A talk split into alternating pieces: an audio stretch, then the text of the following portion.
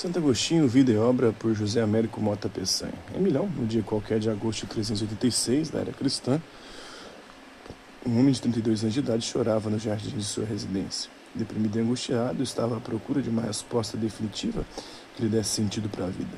Nesse momento, ouviu uma voz de criança a cantar como se fosse um refrão: Toma e lê, toma e lê. Levantou-se bruscamente é, conteve a torrente de lágrimas, olhou em torno para descobrir de onde vinha o canto, mas não viu mais que um livro sobre uma pequena mesa. Abriu e leu a página caída por acaso sob seus olhos. Não caminheis em glutonarias embriagueis, não nos prazeres impuros do leito e em leviandades, não em contendas e emulações, mas revestivos de nosso Senhor Jesus Cristo, e não cuideis da carne com demasiados desejos. Não quis ler mais. Uma espécie de luz inundou-lhe o coração, dissipando todas as trevas da incerteza, e ele correu à procura da mãe para lhe contar o sucedido. Ela exultou e bendisse ao Senhor, pois o filho estava convertido pelas palavras de Paulo de Tarso e as portas da bem-aventurança eterna abriam-se finalmente para recebê-lo. O caminho para a salvação vinha sendo preparado pela mãe, a Mônica, desde o dia 13 de dezembro de 354, quando Aurélio Agostinho nasceu em Tagaste, na província romana da Numídia, na África. Em Tagaste e Madaura, cidadezinha próxima, Agostinho fez os primeiros estudos e deveria parar por aí, mas o pai sacrificou-se para dar ao filho a educação liberal que poderia abrir-lhe as portas do magistério ou da magistratura. Para isso, valeu-se de um amigo rico, romaniano, que o ajudou a enviar o rapaz para Cartago, é, onde completaria os estudos superiores. Agostinho não foi propriamente um bom aluno, frequentemente era espancado por gazetear e principalmente por detestar a língua grega. Como consequência, jamais pôde valer-se da leitura dos autores helênicos, não obstante se esforçasse mais tarde para corrigir a lacuna, a fim de aprofundar-se na exegese e na teologia. Gostava, no entanto, de ler na língua materna e toda a sua cultura se fez essencialmente latina. Foi um diálogo hoje perdido do clássico Cícero, que viu de 106 a 43 a.C., que abriria, queria abrir as portas do saber. Chamava-se Hortêncio e era um elogio da filosofia.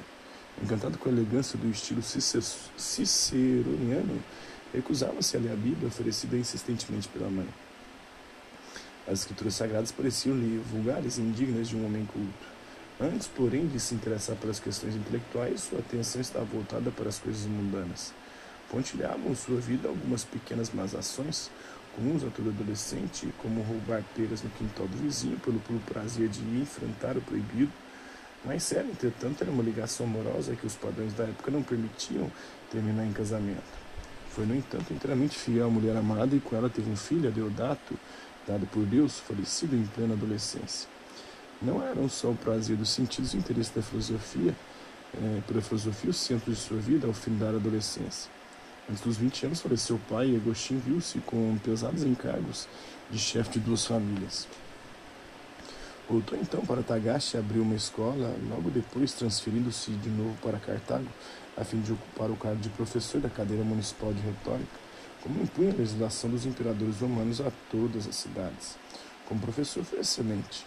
A crer nos testemunhos de Favônio e retórico e até certo ponto filósofo que sucederia ao mestre na mesma cátedra e no de Alípio, amigo íntimo, companheiro de conversão e colega de episcopado nos anos seguintes. A maior parte dos alunos, no entanto, fazia os cursos apenas para cumprir obrigações familiares e sociais e, consequentemente, não se interessava muito pelas aulas. Cansado de ser irritado por uma juventude turbulenta, depois de quase 10 anos, Agostinho resolveu mudar para Roma. Enquanto não pôde transferir-se para Roma, continuou dedicado à filosofia, apesar de limitado pela ignorância do grego, a língua mais culta da época.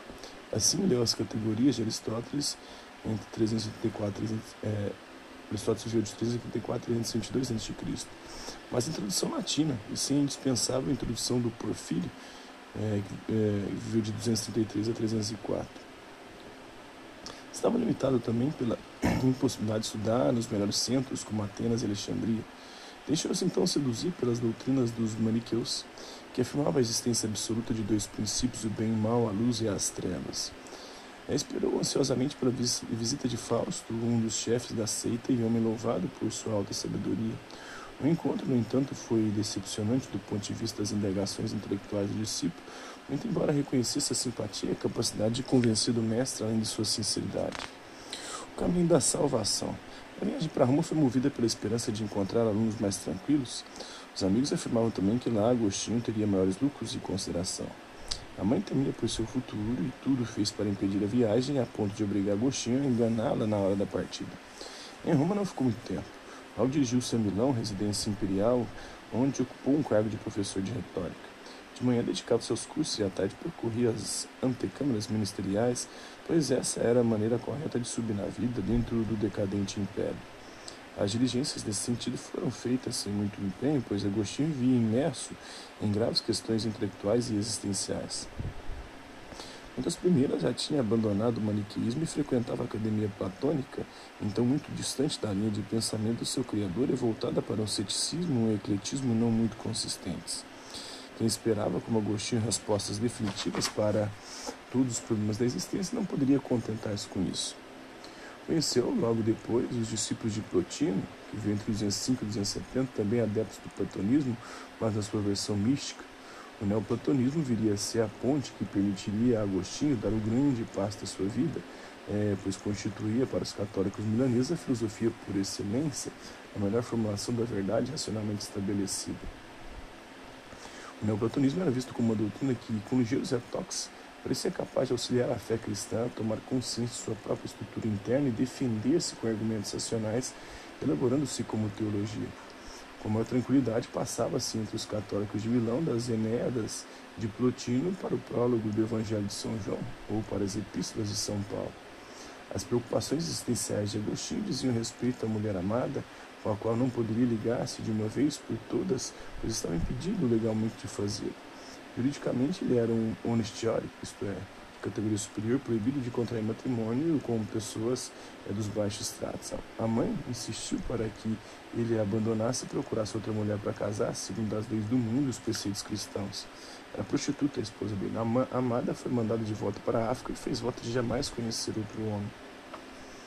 A Deodato ficou com o pai. Agostinho deveria esperar legalmente dois anos para casar-se com a mulher que ia escolher. Era tempo demasiado longo para quem sentia tão fortemente o apelo da sensualidade. Ligou-se então a uma concubina.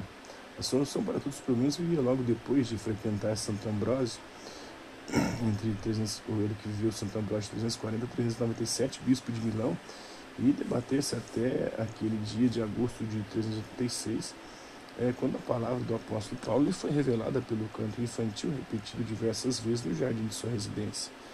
Tore led, tore led, tome lê, né? Eu não mais procuraria esposa nem abrigaria qualquer esperança do mundo. Tentaria naquela regra de fé por onde há muito a mãe caminhava.